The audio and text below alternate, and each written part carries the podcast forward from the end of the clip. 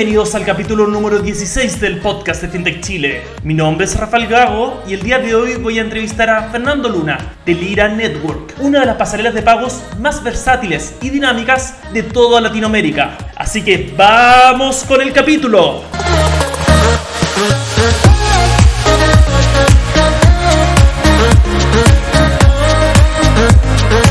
Bienvenidos al capítulo número 16 del podcast de FinTech Chile. Hoy día tenemos un invitado muy especial, a Fernando Luna, de Lira.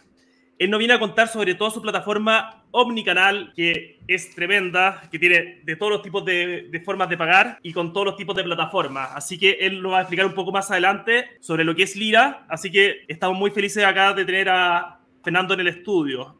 Antes de partir, como siempre, vamos a saludar a nuestros auspiciadores, Infobip, plataforma de comunicación omnicanal, Infobip, mundos conectados construya relaciones significativas con clientes en cualquier canal, genere una mayor participación con el cliente, seguras, personalizadas y a través de SMS, RCS, correo electrónico, voz, WhatsApp y mucho, mucho más.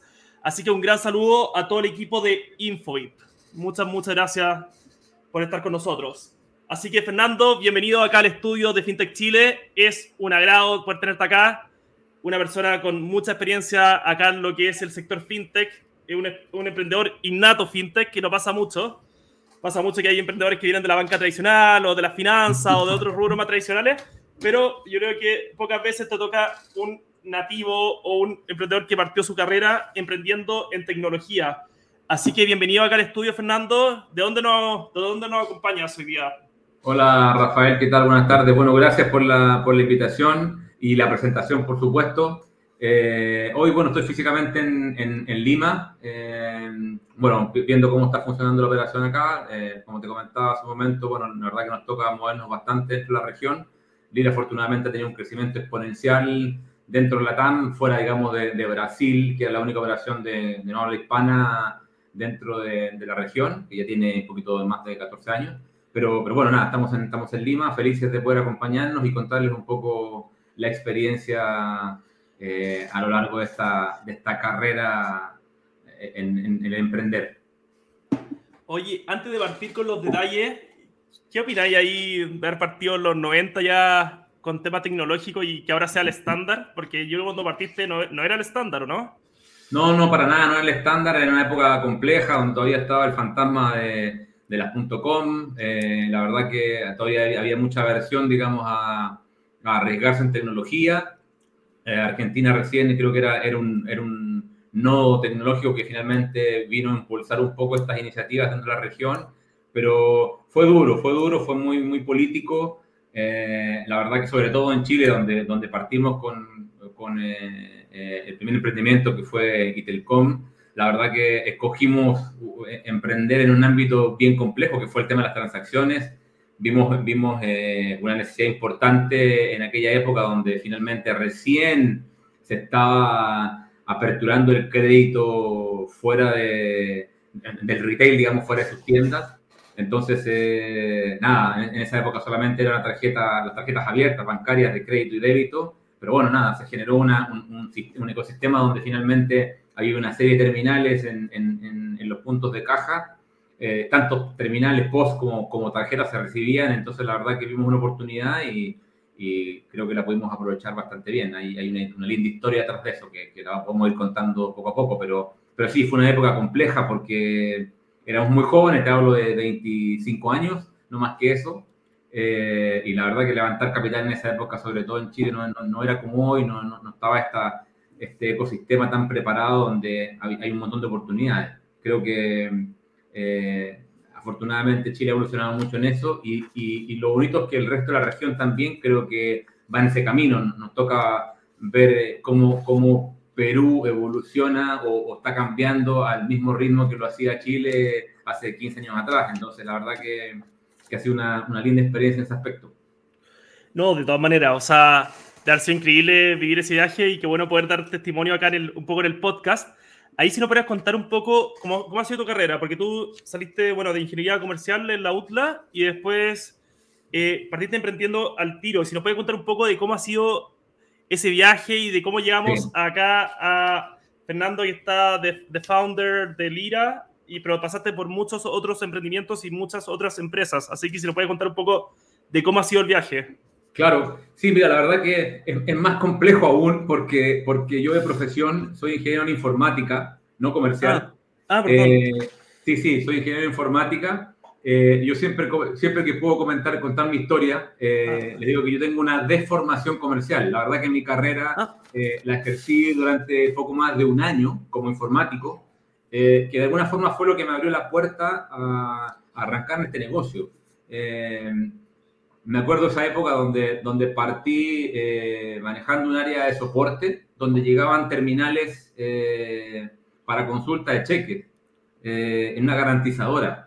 Entonces, bueno, ¿qué ocurría? Que hacían la garantización telefónica y había unos terminales que comenzaron a llegar del empresa ingénico y, bueno, había que ingeniárselas justamente para poder desarrollar un software que finalmente fuese capaz de eh, automatizar el proceso de, garantización de documentos. Entonces, bueno, mi primer proyecto fue justamente el desarrollo de un software que, hacía eso, que leía a través de un, dispositivo, de un post, leía la banda de datos del cheque, capturaba la información y consultaba contra bases de datos comerciales si efectivamente ese cheque era garantizable o no, digamos, tenía ese pseudo seguro asociado para que la garantizadora después pagara el cheque si es que no había, no había código de garantía. Así que fue mi primer acercamiento al tema transaccional y fue, eh, sin mentir, fue el único desarrollo que, que, hice en mi carrera como ingeniero en informática. Fue el, fue el primero y el último. Eh, a partir, digamos, de esta experiencia, eh, me relaciono muy cerca con la gente de Ingénico y me voy a Buenos Aires a un entrenamiento, digamos, para, para conocer un poquito más de, de, lo que es el mundo de los POS y demás. Bueno, y ahí comienzo a conocer no solamente ese tipo de terminales, sino que las nuevas generaciones que venían, todos temas de INV, eh, la, seguridad en sí misma del, del, terminal, pero siempre con una mirada más de, más de negocio, más que con el ánimo de seguir desarrollando sobre esa plataforma. Entonces, eh, luego esta experiencia, eh, nace esta, digamos, esta inquietud de que, bueno, a partir de, de, armar una pequeña empresa, que lo que hacía era cambiar las bases de datos de, de muchas compañías, entre ellas Encosud, eh, algunos supermercados para justamente que tuviesen bases de datos actualizadas en, los, en, las, líneas de caja para consultar los cheques. Aún estaban recién comenzando el tema de los host to host, imagínate, o sea, la conexión en línea. Eh, era una locura. Entonces, había que hacer un viaje por, por todo, todo Santiago cambiando bases de datos. Bueno, y ahí nos damos cuenta que finalmente, eh, coincidente con lo que te comentaba antes, de que el retail comienza a poner crédito fuera de sus tiendas, bajo un, un, modelo bien particular, digamos, precompraban o anticipaban caja eh, para que efectivamente, eh, desde el punto de vista regulatorio, esos productos eran comprados por el retail y eran para sus clientes. Entonces, no sé, venía RIP, el Falabella, quien fuese, compraba N cantidad de litros de combustible o compraba zapatos y después los clientes podían ir con la tarjeta a comprar esos zapatos de combustible con una tarjeta que finalmente en ese, hasta ese momento era privada, no era una tarjeta abierta no se había regulado o legislado al respecto aún. Pero esa tarjeta como de pago, como tipo de transportista, por ejemplo, para los camiones. Eran, las tarjetas de la tarjeta Ripple, la tarjeta, la tarjeta ah. Falabella, clásica. Lo que pasa es que hoy día son Visa, son Mastercard, están en co-branding. En esa época, las tarjetas eran Ripley, Falabella o lo que fuese, y podías comprar solamente en sus tiendas, no fuera. Increíble. Entonces, esto se basa en un requisito legal que finalmente, si es que las compañías prepagaban o anticipaban los fondos que iban a vender, en términos de producto, bueno, el cliente puede ir con su tarjetita del retail a comprar a una tienda que no era la del propio retail, digamos. ¿Bien? Entonces, ¿qué empieza a ocurrir? Que para poder hacer esta compra requerían un POS. Esto no era posible sobre el terminal de Transbank porque era exclusivo para tarjetas abiertas, Visa, Mastercard, débito y crédito. ¿Bien? Bancaria finalmente. Entonces, ¿qué empieza a ocurrir? Que en las líneas de caja se comienzan a ver el terminal de Transbank y una serie de otros dispositivos más para capturar las transacciones de un Falabella, un Ripley, un, un París, un Tricot, un no sé, ya, ya no me acuerdo, me acuerdo que habían 12 marcas que tenían tarjeta en, en, en, la calle, en el mercado. Fashion Park también estaba en esa época, ITES. Entonces, y te digo, poníamos terminales con, incluso con modem, externo, aún no, no GPRS, era una locura. Entonces, mucho, mucho fierro ahí. imagínate lo que significaba esa caja. Un terminal para Transbank y 12 más. Era, impresionante. Entonces, bueno, ahí vimos una oportunidad y de nuevo, como te digo, eh, agradezco la oportunidad de, haber estudiado informática, digamos, porque finalmente eso te abre la cabeza desde el punto de vista tecnológico y esta deformación que yo describo del ámbito comercial me permitía mirar un poquito más allá y, vi, una oportunidad eh, con un socio de aquella época y desarrollamos un, un switch transaccional que básicamente lo que hacía era interpretar los protocolos de comunicación de todas estas compañías para efectivamente ser capaz de en un terminal leer cualquiera de las tarjetas que pasaran y saber qué, identificarla, decir, ah, esta es X, y saber en qué protocolo comunicarme con cada una de estas compañías para que autorizaran la transacción. Y luego imprimir un voucher y decir, esto está ok. Entonces, de alguna forma, así parte esta, esta loca idea. Y bueno, eh, éramos muy jóvenes, había que comprar terminales, eh, había que desarrollar el software, básicamente el software lo desarrollamos a costo nuestro, eh, por ahí teníamos unas piezas construidas, entonces empezamos a juntar, a armar un pequeño Frankenstein que finalmente eh, resultó muy bien. Y me acuerdo, eh, ya el año, no, quiero mentirles, pero en, torno a esa época, el primer cliente fue Bata, donde teníamos que implementar una red de 200 comercios. Nosotros era una, era una locura. Las 200 terminales que en esa época costaban, no sé, 300 dólares cada uno. Entonces, bueno, hubo, que salir a... Y éramos jóvenes, teníamos hambre todavía, queríamos buscar un, puesto de trabajo que te pagaran buenas lucas, qué sé yo. Pero bueno, nada, seguimos a emprender y el escenario era totalmente distinto, que es lo que yo hoy día cuento muchas veces cuando tengo oportunidades de dar algún tipo de charla o algo a, emprendedores jóvenes que están arrancando, es que este camino de emprendimiento es bien, es bien duro y es bien ingrato, porque muchas veces, bueno, cuando logras eh, los primeros negocios, normalmente la plata alcanza para pagar los sueldos, y, si falta, eh, el que queda sin sueldo eres tú, digamos. Entonces, eh, pues. eh, es bien ingrata ese camino. Pero bueno, afortunadamente, como te digo, logramos levantar un poco de caja para, para implementar ese primer negocio que, que, no dejaba de ser importante para aquella época, 200 puntos con una empresita que estaba recién partiendo y con una, una, una solución súper disruptiva. nuestro siguiente sueño fue, bueno, empujar a Transman que nos permitiese pasar sus tarjetas por los terminales o viceversa. Y bueno, esto ya te voy a contar porque la historia sigue y es mucho más reciente el momento en que esto se cumple. Entonces, bueno, eh, pasaron los años, seguimos discutiendo con esto, empezamos a crecer, eh, levantamos más comercio y hubo un momento en que finalmente ya los préstamos entre amigos y demás no, no daban y había que, que eh, lo que hoy se llama una ronda de inversión en esa época para nosotros era nada, hay que levantar caja, digamos. Entonces, caja eh, claro, ni siquiera capital, caja Claro, hoy día hay una serie de conceptos que son mucho más bonitos, pero bueno, necesitamos plata. Entonces, eh, o al menos no se veían todavía en Chile.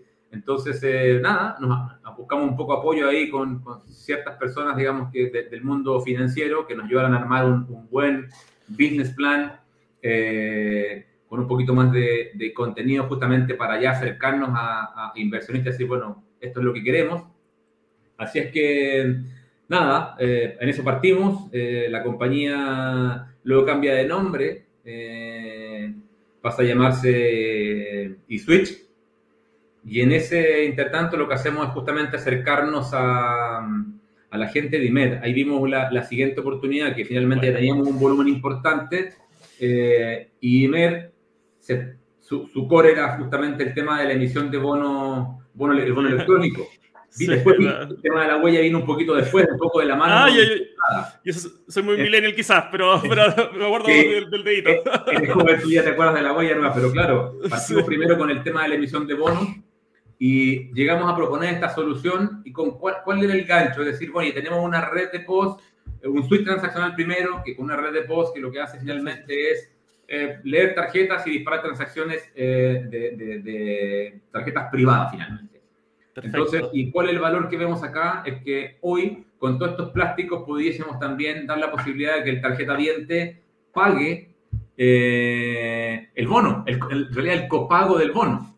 ¿Bien? Perfecto. Entonces, y les pareció brillante como idea, digamos, y efectivamente conseguimos nuestra primera, nuestra primera, levantar nuestra primera ronda de inversión importante. Eh, creo que fueron como 400 mil dólares y lo, logramos levantar en ese momento. Bueno. Pero claro, e, esa, eso cambiaba la performance de manera importante. Ya logramos que una compañía importante, Tapalanque, recuerda que Imer pertenece al grupo eh, Sonda, bueno, en la Cámara de la Construcción, que es Sonda con salud y orden en esa época, que ya orden no existe, es, 100% Sonda. Entonces teníamos monstruos detrás que nos estaban apoyando. Eh, y es muy interesante esta parte de la historia, digamos. Nosotros, claro, jóvenes, eh, queríamos buenos sueldos y una buena participación, siempre tratando de, no perder el control. Pero ahí es cuando te das cuenta que finalmente, nada, la ficción supera las realidades. Entonces. es un poquito distinto. Y, bueno, les contamos un poco el modelo, les encantó, decidieron invertir, pero claro, cuando hablamos de participación, dijeron, a ver, hablemos en serio, chicos, que aquí los que tienen las lucas y la espalda somos nosotros, así que vamos a quedar en X condiciones. Y sin entrar en detalle, digamos, de, cómo... Claro, pero evidentemente eh, no quedamos con el control, eh, pero fue una experiencia espectacular. La verdad que tuvimos un apoyo, un equipo eh, gigante detrás, el equipo de Sonda, en ese momento, me acuerdo que Pablo Izquierdo y, Héctor Gómez eran los que estaban justamente apoyándonos en todo el proceso inicial del, negocio. Trabajamos mucho con Pablo, que era el gerente general de, de IMED. y bueno, nada, levantamos este proyecto, comenzamos a levantar comercios como locos, cada vez faltaba más plata para seguir comprando terminales, después logramos modelar una solución donde finalmente más que comprar el, el dispositivo, logramos acuerdos con las marcas, ya no era solamente Ingenico, sino que era también Hypercom, donde podíamos eh, arrendar un terminal con servicio campo, sin tener que comprar el fierro. Y ahí nos damos cuenta que finalmente ya el terminal era un, era un commodity. El valor del negocio estaba en el tema transaccional y en cuánto servicio tú podías poner sobre esa red para darle valor y explotarla finalmente. Entonces, bueno, en esta, en esta lógica de seguir dándole valor, y, escaparnos un poco de este costo del terminal y bueno, busquemos valor agregado en términos de servicios adicionales. Y ahí es cuando se nos ocurre el tema de sumemos la posibilidad de financiar el copago de los bonos electrónicos con tarjeta. Entonces, está esta idea, decimos, bueno, pero además IMED ya venía con la idea de enrolar eh, la huella. Entonces se hizo todo un levantamiento del punto de vista legal que implicaba, y bueno, finalmente ya usted sabe lo que, lo que pasó eh, y me logró enrolar a toda la a, todo chileno que finalmente tiene un plan de salud. Entonces, ya más allá de, de, la tarjeta, tan solo con la huella éramos capaces de identificar que ese cliente tenía o ese root tenía asociado N plásticos. Entonces, cuando llegabas a una, a una caja a pagar un bono, la cajera te decía, ¿con qué va a pagar el copago? con Ripley, con Falabella, con ITES, porque podíamos ver, teníamos información a través de la huella, sabíamos cuán, qué, tarjetas tenía asociada ese, ese root. Entonces el cliente decía, bueno, te ah, ¿puedo pagar con mi ITES? Bueno, sí, con, con cargo a la ITES. Y mandábamos una transacción a ITES. Entonces, la verdad que, que ya nos desmarcamos un poco del post, o sea, esta parte con esta cosa, con esta idea de, de quitar fierros eh, de, la caja y luego cada vez fue transformándose, como te digo, en más un commodity que otra cosa. Y, ya esto fue, se fue con la huella.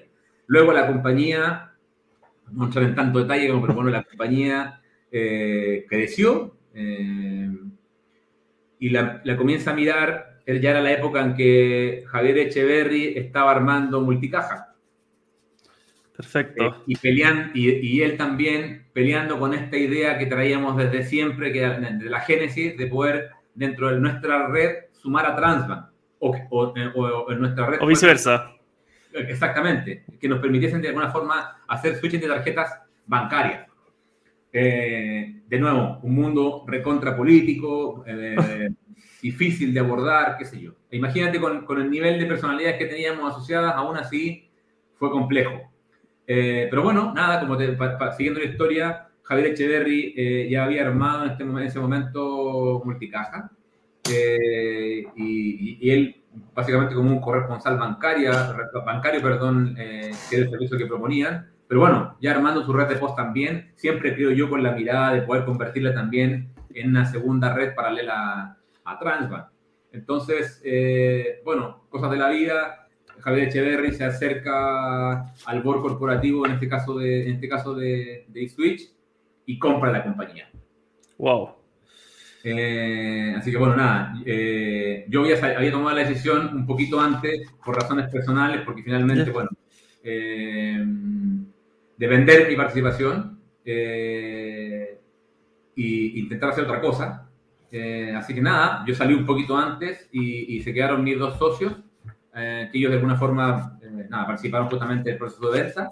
Javier compra la compañía y hoy y Switch sigue, sigue viva, digamos, una compañía que, aún existe y es parte de, hoy ya no es multicaja, sino que es CLAP y cumple, un, rol, cumple un rol 100% de Switch transaccional para, la, para, la, plataforma, digamos, de, de CLAP. Por lo tanto, nada, desde el punto de vista de, de, cuánto nos orgullece, digamos, esta experiencia, es espectacular porque finalmente es una compañía que la, la hace muchos años atrás, eh, sigue viva y sigue operando. Entonces, la verdad que creo que algunas... Y, hoy, efectivamente, ya logra procesar transacciones del mundo bancario. Entonces, de, una otra forma, o indirectamente, por decirlo de alguna forma, eh, logramos este... Se logró este, eh, este gran objetivo. Quizás no, no de nuestra mano, pero, pero se logró.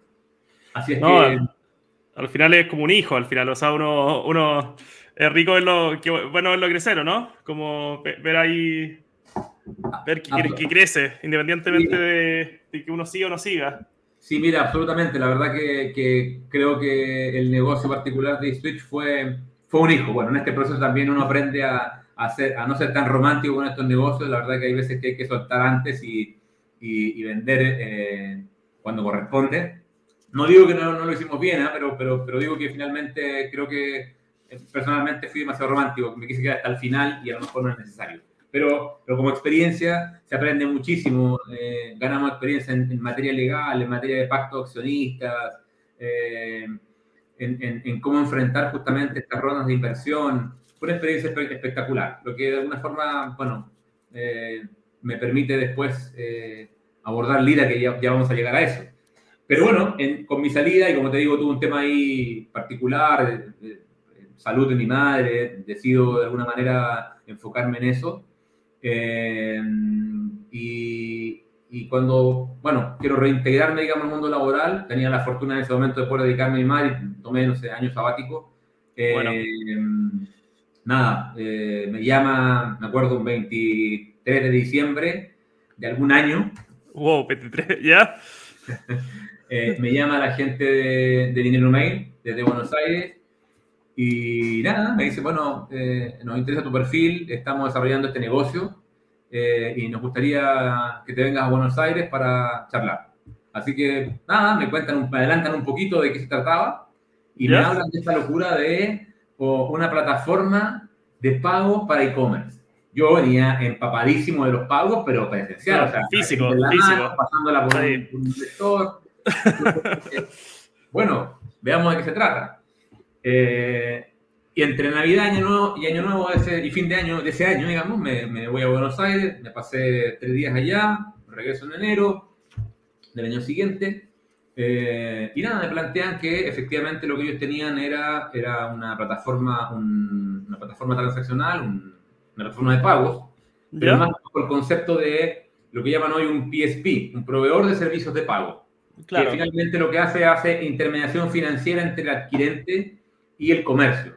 ¿Por qué? Porque eh, negocia, digamos, los volúmenes de un cúmulo de comercios con el adquirente, eh, consigue un MR y de alguna forma después presta un servicio asociado, asociado a eso. Bien, pero, pero el PSP se ocupa de todo, se ocupa de, la, subadquirencia, de la liquidación, de los fondos, del cachín, del catch bueno, todo el servicio completo. Una, una, una solución que, resuelve ambas, ambas problemáticas. Y, y, la más importante es que finalmente llega a clientes que no necesariamente tienen personería jurídica en, las distintas operaciones, porque como el código es local, finalmente pueden ver el cliente extranjero y les presta el servicio igual, que es un poco lo que hacen otras compañías muy bien en Chile también.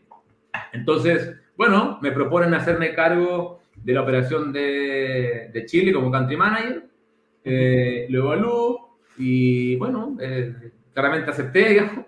Comenzamos a desarrollar, comencé desarrollando Chile, luego aperturé Perú y creo que hicimos un, un gran trabajo. La verdad que una de las cosas que, que importantes que logramos fue justamente descentralizar la operación de la compañía porque estaba muy concentrada en Argentina y en Colombia.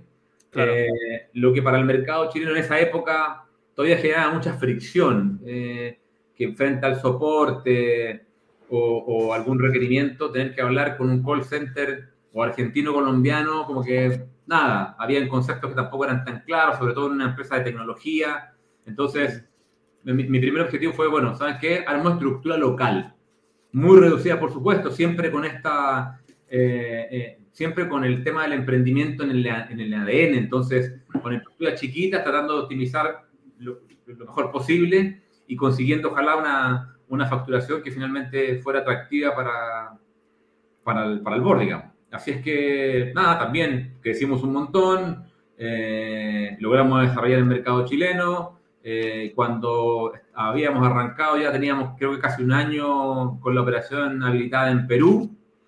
Eh, Naspers, una sudafricana, compra, compra Enero Mail eh, y pasa a llamarse Payu. Perfecto. Ah, Payu, ya, perfecto.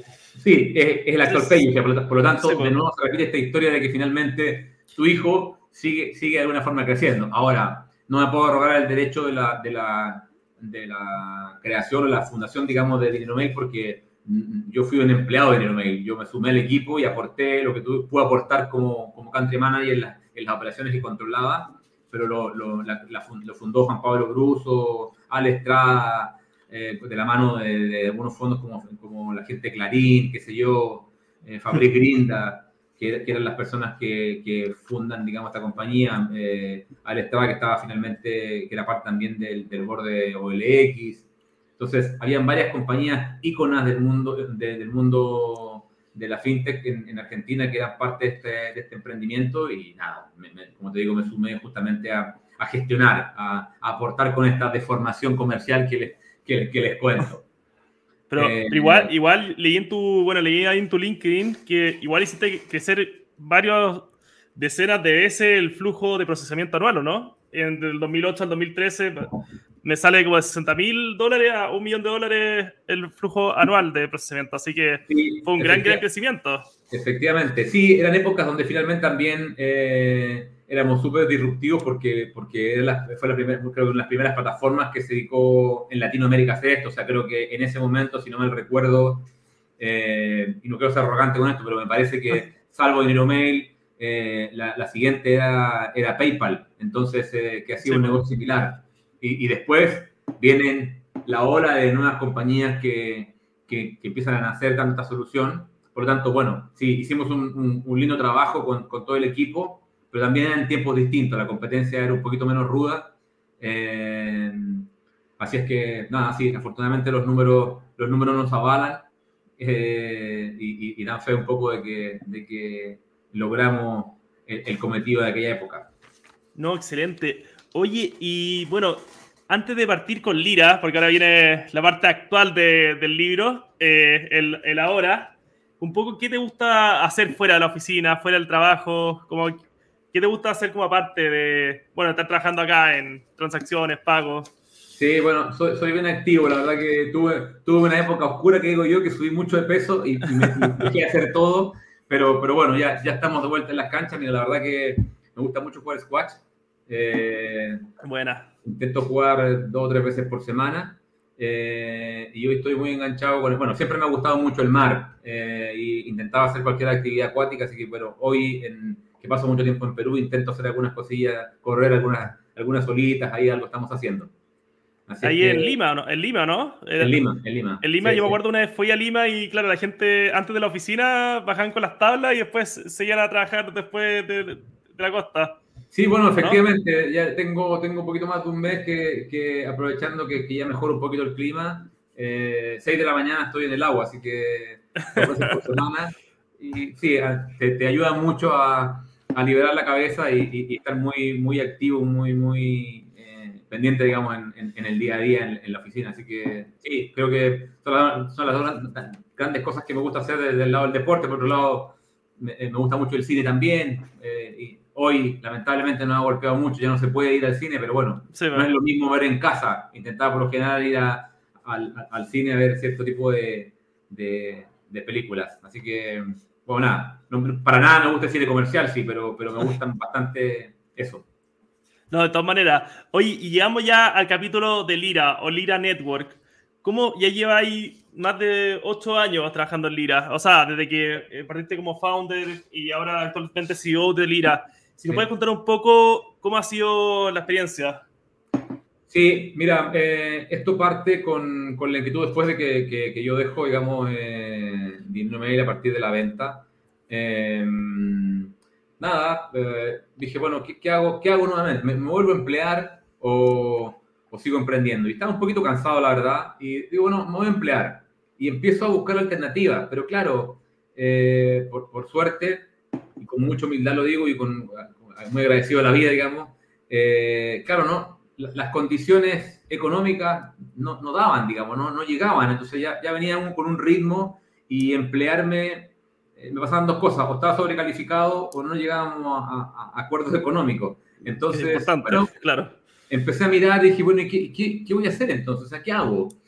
Eh, y bueno, empecé a buscar mis contactos. Yo venía ya en esa época eh, paseándome un poquito por los e-commerce day hablando en la región de, bueno, de pago, de seguridad, qué sé yo, de herramientas en la región. Y, y en esas vueltas conocí a, a Thierry Costés, eh, que es un francés a cargo, digamos, de, que, que se trajo, digamos, Lira a, a Latinoamérica y, y, con el objetivo de, de, de, expandir, pero bueno, por razones obvias y de mercado, Brasil, desembarcó en Brasil y el mercado lo consumió, entonces se concentró ahí. El Big Fix.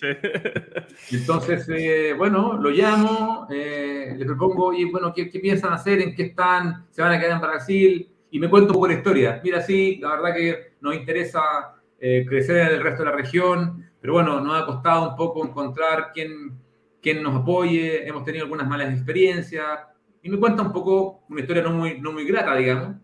Eh, así que le propongo, bueno, eh, ¿te parece que charlemos? Efectivamente me voy a Sao Paulo unos días, eh, como primer viaje, les propongo cuál es mi idea en términos generales, después volví a viajar, a viajar con un, ya con un plan armado, y digo, oye, esta este es mi idea, este es mi know-how, este es mi track record, esta es la experiencia que tengo, un poco esta historia que te acabo de contar, se las comento a ellos, eh, y les propongo eh, un desarrollo de negocio. O sea, creo que podemos partir por Chile, el mercado que está más desarrollado, el que de alguna forma promete más desde el punto de vista del pago electrónico. Eh, pronto seguramente se van a desarrollar los siguientes mercados y efectivamente fue un poco así. Estaba, por supuesto, Argentina, con las complejidades, por supuesto, políticas y económicas de Argentina, pero bueno, pero estaba, en un mercado a desarrollar. Entonces, eh, bueno, cuento corto, eh, la verdad que mm, eh, Thierry en ese momento le, le, le, cierra un poco mi propuesta, este plan de desarrollo, eh, y suma a Alain Lacour, que es el presidente y el fundador de, de Lira, también francés. Ah, se plantea este modelo, lo analiza, lo analiza al, interior y me llaman y me dicen, bueno, ¿sabes qué? Eh, vamos, ¿qué, ¿qué, qué, propones? Y les propongo asociarnos.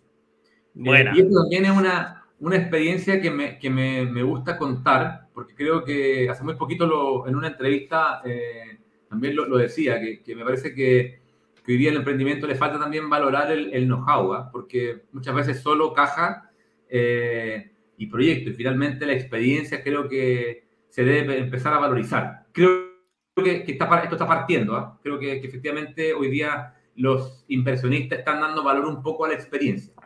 Así que bueno, tuve la suerte de que efectivamente eh, en mi proceso de negociación eh, valoricé mi cabeza eh, y, y, pedí un porcentaje de participación dentro de la compañía para desarrollar eh, ciertos mercados de Latinoamérica. Inicialmente era Chile, Perú y Argentina, de los cuales soy eh, cofundador eh, y CEO. Bien, entonces, eh, bueno, me aceptan, digamos, esta propuesta. Tuvimos un proceso nuevamente interesante, donde hubo que realizar pacto accionista, acuerdos, cómo se los capitales, me aceptaron el know-how en una operación, no en todas, solamente para Chile, en las demás, bueno, eh, valor preferente de acciones, pero hay que pagarlas hay que, algo que negociar un plazo para finalmente negociarlo con, con ingresos futuros. Eh, nuevamente, muy linda experiencia, gente eh, que, que, me ha dado muy buena impresión, digamos, la verdad que gente muy recta, eh, muy formal. Eh, la verdad que, que, que, trabajar con franceses es una experiencia espectacular, la verdad que, que se deja muy poco al azar, la verdad que todo siempre está muy bien atado eh, y, y, no hay estas cosas de que yo no entendí, yo pensé, yo te dije, yo creía que. La verdad que no, no fue así. No fue así, fue una, una tremenda experiencia. Así es que, bueno, nada, nos, pusimos a trabajar. Eh, si no me equivoco, eh, finales de 2017 cerramos nuestros acuerdos, formalizamos y nada, de nuevo, en primera instancia era mucho esfuerzo económico personal, un poco para demostrar que finalmente esto no era un bluff y que finalmente este know-how que yo vendí tenía sentido. Así es que creo que tuvimos, no sé, seis meses, casi poquito más, poquito más de un año quizás, donde finalmente casi me autofinanciaba, pero eh, había caja para, no sé, lo que hubiese que invertir en términos de la compañía. Quiero decir que no tenía finalmente.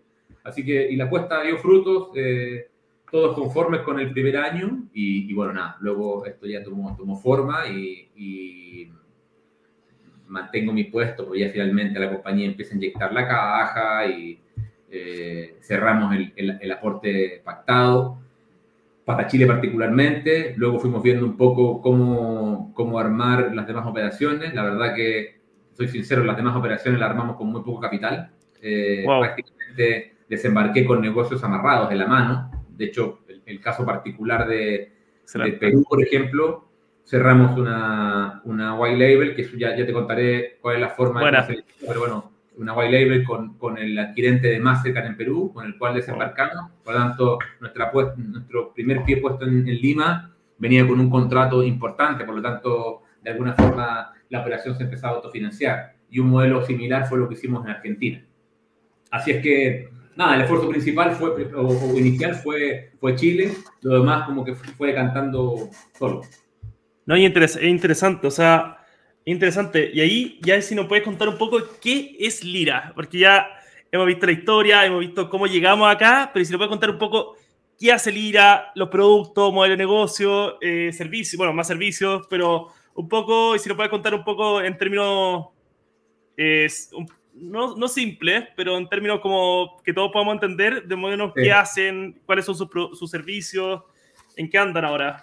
Sí, voy a intentar resumir, eh, porque esta parte me apasiona y tenemos tantas cosas que finalmente un poco, pero bueno, a ver, Lira, Lira es una compañía, es una, empresa tecnológica fundamentalmente, eh, que tiene una génesis en, en, en el transporte de data financiera, post cajeros automáticos. Había toda una estructura de comunicaciones para transportar data. Así nace el eh, en, su origen. Bien, eh, transportábamos información y poníamos, ¿qué se, qué, se hacía? Se, ponían el valor agregado a poner capas de seguridad para transportar esa información. Entonces los clientes del IRA en esa época eh, descansaban en términos del crecimiento de infraestructura en Lira. Lira crecía en todos los requerimientos de servidores, vías de comunicación y demás.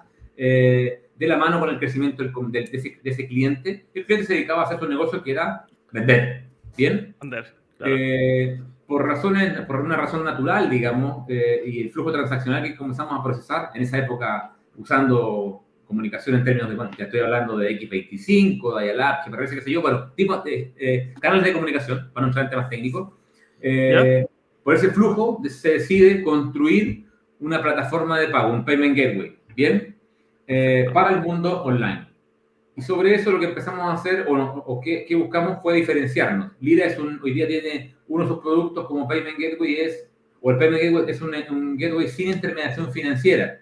¿Qué quiere decir? De que nuestros clientes deben tener un acuerdo con el adquirente local. En el caso de Chile, por ejemplo, con un Transbank, en el caso de Perú, con un EasyPay o con un Newbies, qué sé yo y ellos pactar lo que se llama MDR o el MDR, el Merchant Discount, el descuento que hace el adquirente al comercio sobre las ventas. ¿Bien? Por lo tanto, eso lo hace muy transparente. El comercio tiene ese acuerdo con el adquirente y Colina tiene un acuerdo básicamente transaccional, que ya te lo explico con detalle cuando te hable del modo negocio. ¿Bien? Ahora, ¿qué, ¿qué, producto tenemos? Es una plataforma de pago que resuelve la problemática de captura de pagos, tanto para la parte web, es decir, tenemos APIs que permiten a los comercios en su tienda web integrar nuestro módulo de pago que abre el abanico de opciones que tenemos disponible en cada uno de los países. Entonces, lo integran y está disponible en la web. Uno de los objetivos principales de Lira es que es eh, eh, aterrizar lo que es omnicanalidad siempre a, a, cabalidad, digamos, es decir, efectivamente ser una solución omnicanal. Por lo tanto, resolvemos lo que es la problemática de captura en la web, tenemos soluciones para lo que es el mundo mobile, donde eh, tenemos, por ejemplo, una solución de, con WhatsApp. Certificamos un ambiente en WhatsApp para justamente crear tres canales, la posibilidad de que desde un back office que disponibilizamos a nuestros clientes puedan enviar enlaces de pago vía WhatsApp por un canal seguro, propio de Lira, digamos en este caso. Eh, por otro lado, la posibilidad de habilitar un bot en un teléfono, por ejemplo, para las empresas de venta directa. Eh, el, administrador, digamos, de este ambiente, este sandbox que va a estar disponible, habilita teléfono de sus vendedores para que puedan disparar enlaces desde el teléfono a un cliente final, a un número de teléfono. O eh, un servicio, que es que no es más que una integración que hacen nuestros clientes para automatizar desde sus plataformas de servicio el envío de enlaces. Bien, entonces, esto lo que hace es pretende acercar o, bajar el pago, a, el pago en línea a tarjeta presente. Finalmente, hoy día con estas soluciones tú puedes vender a un, a un cliente en su casa, pero sin perder la esencia de un pago online. Bien, por otro lado, eh, hemos resuelto temas que tienen que ver con seguridad. Somos una compañía PCI Compliance que el gran valor es que nos permite manejar datos sensibles los plásticos bajo el estándar que establecen las marcas, Visa, Mastercard, American Express. Entonces, con esto hemos, y es donde creo que nos diferenciamos fuertemente en la región, hemos eh, sido capaces de establecer una solución que, apunta a proveer un calcorder, que finalmente es una, bóveda de, token, eh, donde toda vez que tokenizamos una tarjeta, que no es más que asociar una llave digital para que solo Lira sí solo sí eh, maneje el dato de la tarjeta y el comercio maneje una llave que no reviste un riesgo. Mucho mejor. Exactamente. Eh, tokenizamos esta tarjeta. En el primer pago se tokeniza, se guarda y le entregamos esta llave al comercio. Entonces, a través de esto, el comercio puede optar a herramientas como, por ejemplo, eh, los cargos recurrentes. Compañías de seguro, por ejemplo, que tienen que cobrar la prima todos los meses, consumen estos servicios de Lira. Entonces, en el primer pago, en la contratación de la prima, por ejemplo, grabamos los datos de la tarjeta, entregamos token y después este cliente, este, esta compañía de seguro nos dice, cóbrame N veces X monto el día 5 de cada mes, por ejemplo. ¿Bien? Exacto. Eso se llama un cobro recurrente y que lo puedes hacer en la medida que tengas un token, que puedes manejar de la tarjeta. ¿Bien? Em, por otro lado, bueno, temas, temas de, eh, resuelve temas de seguridad. Lira, Lira tiene hoy día módulos que de alguna forma ayudan a controlar eh, o mitigar el riesgo, donde controlamos, por ejemplo, montos máximos, montos mínimos de compra, la frecuencia de compra, eh, el contenido del sexto, y eso te permite, más que ser una plataforma antifraude, lo que entregamos son herramientas de control. Entonces, eso te permite tomar decisiones respecto a tu flujo transaccional. Es decir, esa transacción me reviste algún grado de riesgo, ¿qué hago? ¿La rechazo automáticamente o hago una gestión para mejor, mejorar mi tasa de conversión, es decir, esa transacción que me parece extraña, quizás, nada, es un comportamiento un poco normal, pero no tiene nada de raro. Entonces, bueno, eh, pero es una transacción sana, quiero decir. Entonces, aplico ese criterio y lo que hago es que puedo, por ejemplo, ir a autenticar vía 3D Secure o usar alguna plataforma antifraude externa como varias hay en el mercado. Bien, y con eso tomo la decisión de procesar.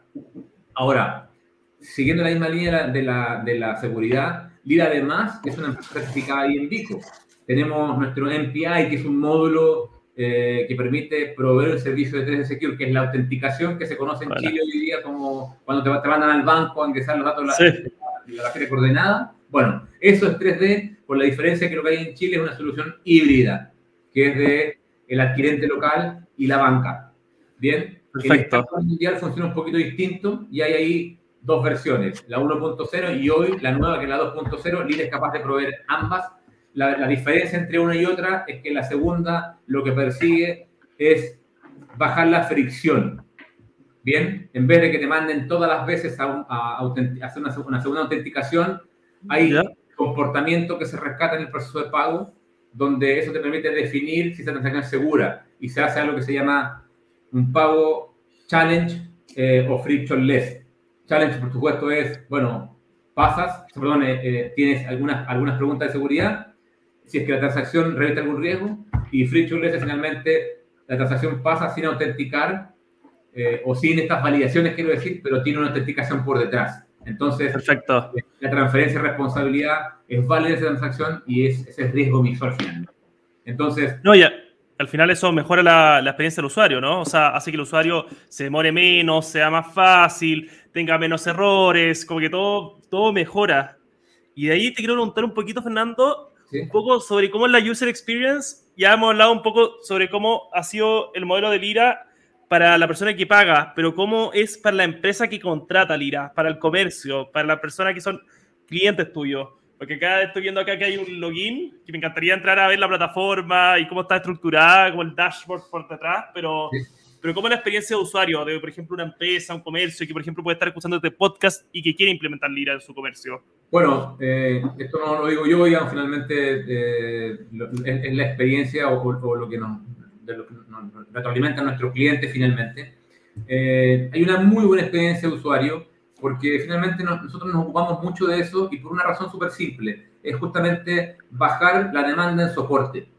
Eh, mientras más demanda en soporte, más estructura y más costos. Entonces, la verdad que hemos eh, enfocado muchos esfuerzos en justamente en tener un sitio documental con, con, de muy alto nivel, eh, con muy amigable, con información muy fresca y actualizada, donde nuestros clientes finalmente ingresan y tienen todas las estructuras de nuestras APIs, todos los tipos, todos los colores y sabores en términos de las formas de implementar están plasmadas en ese site, con ejemplos de código donde el cliente puede utilizarlo. Y la verdad que, mira, nuestros clientes normalmente integran en 24 48 horas, no es más complejo que eso. Ahora, cuando ya hay temas, de, de, temas particulares, reglamentos específicos, a lo mejor tardan un poquito más. Pero bueno, siempre tienen el soporte LIRA justamente para apoyarlo en este proceso. Por lo tanto, en concreto, la experiencia de usuario del, del, de, de cara al, al, comercio es espectacular. La verdad que, y, y, insisto, no lo digo yo, sino que es lo que nos retroalimentan nuestros clientes. No, y lo que dicen los números, no, no sé si está actualizado, pero 250 mil sitios de e-commerce.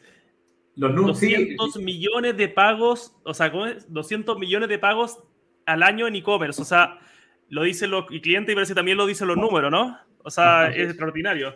Absolutamente, la verdad que tenemos clientes de, de, talla importante en términos de, bueno, clientes regionales y, y en términos de brand que, que, avalan, yo no sé si, si, es el lugar para hablar de marcas, pero bueno, eh, tenemos ¿Sí? clientes importantes, importantes, que eh, quien quiera visitar el sitio seguramente eh, lo va lo va a poder ver. Eh, y son clientes que operan en la región y que finalmente nos han ayudado mucho justamente en este proceso de, de aumentar nuestro flujo. Clientes que, que parten con una, una, solución de LIDA que es, por ejemplo, la venta a través de la web y terminan implementando herramientas como el pago por WhatsApp, el pago por, por, por IBR. Tenemos un IBR PCI que te ayuda en la captura de datos de tarjeta en el teléfono, es decir, en vez de dárselo a un operador, eh, eh, hay, una, hay una, un IBR nuestro que es el que va a capturar de manera segura, sin manipulación de terceros de los datos. Entonces tenemos el IBR, tienes, tenemos herramientas de eh, pago por, por email, tenemos el tema de la tokenización. Entonces, los clientes parten con una herramienta y finalmente terminan implementándolas todas porque terminan entendiendo lo que realmente significa este concepto de omnicanalidad. Es decir, bueno, yo quiero comprar, ¿y por dónde compro? Tengo una, puedo comprar por una app, puedo comprar por la web, puedo comprar por teléfono. O sea, la idea es que el cliente final, el tarjeta diente, pueda tener acceso a pagar por la herramienta que tenga ganas en ese momento. Y ese claro. es, es un foco importante de vida. No, y la balanza ya se cambió hace yo más de una década. O sea, ahora el cliente elige por dónde pagar. Antes era, no, usted tiene que ir a pagar la sucursal, no sé cuánto. Acá uno, el cliente ahora elige dónde pagar. Y por eso hay que estar en todos los lugares, en todos los formatos, con la mayor cantidad de formas, porque así al final se generan muchas más ventas. O sea, se generan muchas ventas a través de esto. Los comercios crecen, los comercios crecen a través de esto. O sea, esto no es todo técnico, sino tienen efectos reales en la economía, efectos reales en la calidad de vida de las personas. Así que muy buena experiencia acá de Lira. Oye, y para ir cerrando un poco, Fernando, ha sido sí. apasionante este capítulo. Hemos hablado, Gracias. bueno, ya hablando de tu carrera, ya ha sido como todo un... Hemos aprendido mucho sobre la historia del, del tema de pagos, y que ha sido mm. extraordinario. Y si nos puedes contar un poco cuáles son los próximos, no sé, estamos todas las empresas ahora viendo el 2022, algunas cerraron el 2022 en diciembre. ¿Qué se viene para Lira en el 2022? ¿Qué novedades hay? Bueno, en términos de novedades, una muy reciente, acabamos de, acabamos de lanzar eh, nuestra app eh, de cobro, eh, tanto para Android como iOS. Eh, está potentísima, la verdad que los invito a, a, a bajar la aplicación. Eh, está muy buena, te permite finalmente, está, está orientada al, al, comercio, ¿bien? Es el comercio quien va, a descargar esa app en su teléfono y a partir de ella puede eh, cobrar. En el fondo puede enviar enlaces de cobro vía, está integrado la solución de WhatsApp y eh, email y, y, enlaces, digamos. Entonces, desde, a, través de, esta app puedes, puedes cobrar por los distintos canales que te provee Lira. Además, eh, usa el, tiene integrado el concepto del, del, QR, por lo tanto, hoy día las wallets que estén del lado de ahora del comprador, si yo uso una wallet, tengo, integrar, tengo registradas mis tarjetas, va a bastar que lea un código QR y automáticamente hago el pago a través de, de mi wallet sin necesidad de eh, digitar la tarjeta. Si no tengo una wallet, finalmente eh, pincho, digamos, el, o clico el, leo el QR y me va a llegar un, un browser de pago y pagaré mi teléfono, sin necesidad de tener que entrar en el teléfono de un tercero. Por lo tanto, seguimos con esta cosa de proteger la seguridad de los datos. Así que creo, que, creo que esa es una, eh, una gran noticia. Y por supuesto, bueno, vamos a seguir potenciando todo lo que tiene que ver con, con WhatsApp. hay un foco muy importante en términos de seguridad. Estamos tratando de, estamos trabajando muy de la mano con las marcas con la intención de masificar y potenciar la implementación de 3D Secure en la región. Ya estamos full eh, en el Perú, estamos haciendo ya algunas cosas en Argentina, por otro lado en Colombia también, esperando voluntades en Chile, eh, viene Ecuador, Centroamérica, eh, nada, así que la verdad que tenemos un, año muy entretenido en términos de seguir sumando soluciones en esta línea. O sea, se viene muy, muy entretenido el año y lo invito ahí a probar Lira. Eh, ahí, ahí como que puedan probar los diferentes servicios, si tienen un e-commerce, quieren eh, eh, recibir la plata un poquito más directa a través de, del comprador, usen Lira, tiene todas las, tiene todas las tarjetas, tiene, tiene mil formas de llegar al cliente.